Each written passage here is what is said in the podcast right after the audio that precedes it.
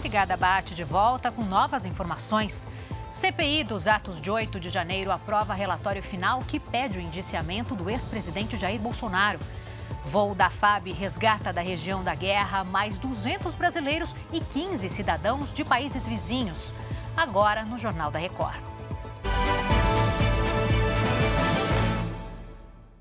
Oferecimento.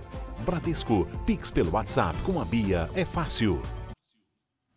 A CPI dos atos do dia 8 de janeiro acaba de aprovar o relatório final que pede o indiciamento de 61 pessoas, entre elas o ex-presidente Jair Bolsonaro, por quatro crimes.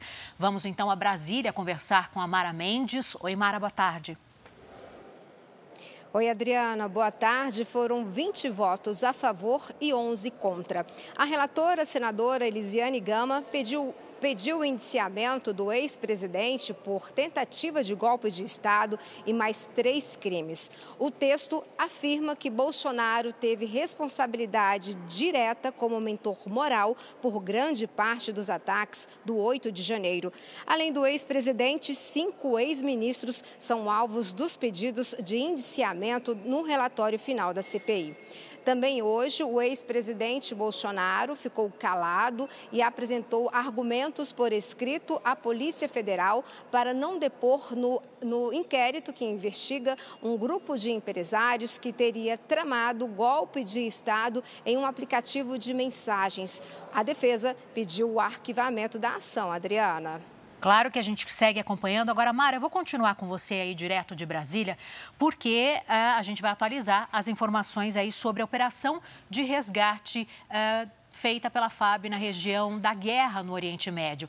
Mara, conta pra gente, o governo brasileiro vai resgatar estrangeiros da América Latina em mais um voo de repatriação, é isso, né? Sim, Adriana. O voo da FAB, que chega amanhã ao Brasil, vem com 15 cidadãos da Bolívia, Argentina, Uruguai e Paraguai, além de cerca de 200 brasileiros. Dessa forma, serão mais de 1.100 cidadãos do Brasil repatriados ao todo. Além disso, um avião presidencial do Brasil já está no Egito para resgate de brasileiros da faixa de Gaza. Mas, de acordo com Itamaraty, ainda não há uma previsão de quando será essa retirada. O ministro das Relações Exteriores, Mauro Vieira, disse hoje que aguarda o Egito abrir a fronteira para a retirada de cerca de 30 brasileiros que estão na área de conflito. É com você, Adriana. Tá certo, Mara. Muito obrigada pelas suas informações. Um ótimo trabalho. Seis suspeitos foram presos durante uma operação contra o abuso sexual de crianças e adolescentes em Minas Gerais. Camila Cambraia tem os detalhes e conta pra gente. Oi, Camila, boa tarde. Boa tarde, Adriana. Essa é uma operação conjunta entre a Polícia Federal e a Polícia Civil aqui de Minas Gerais. 28 mandados de busca, apreensão e prisão foram cumpridos em várias cidades do estado. A investigação teve como foco identificar suspeitos de armazenar e compartilhar imagens de conteúdo sexual envolvendo crianças e adolescentes.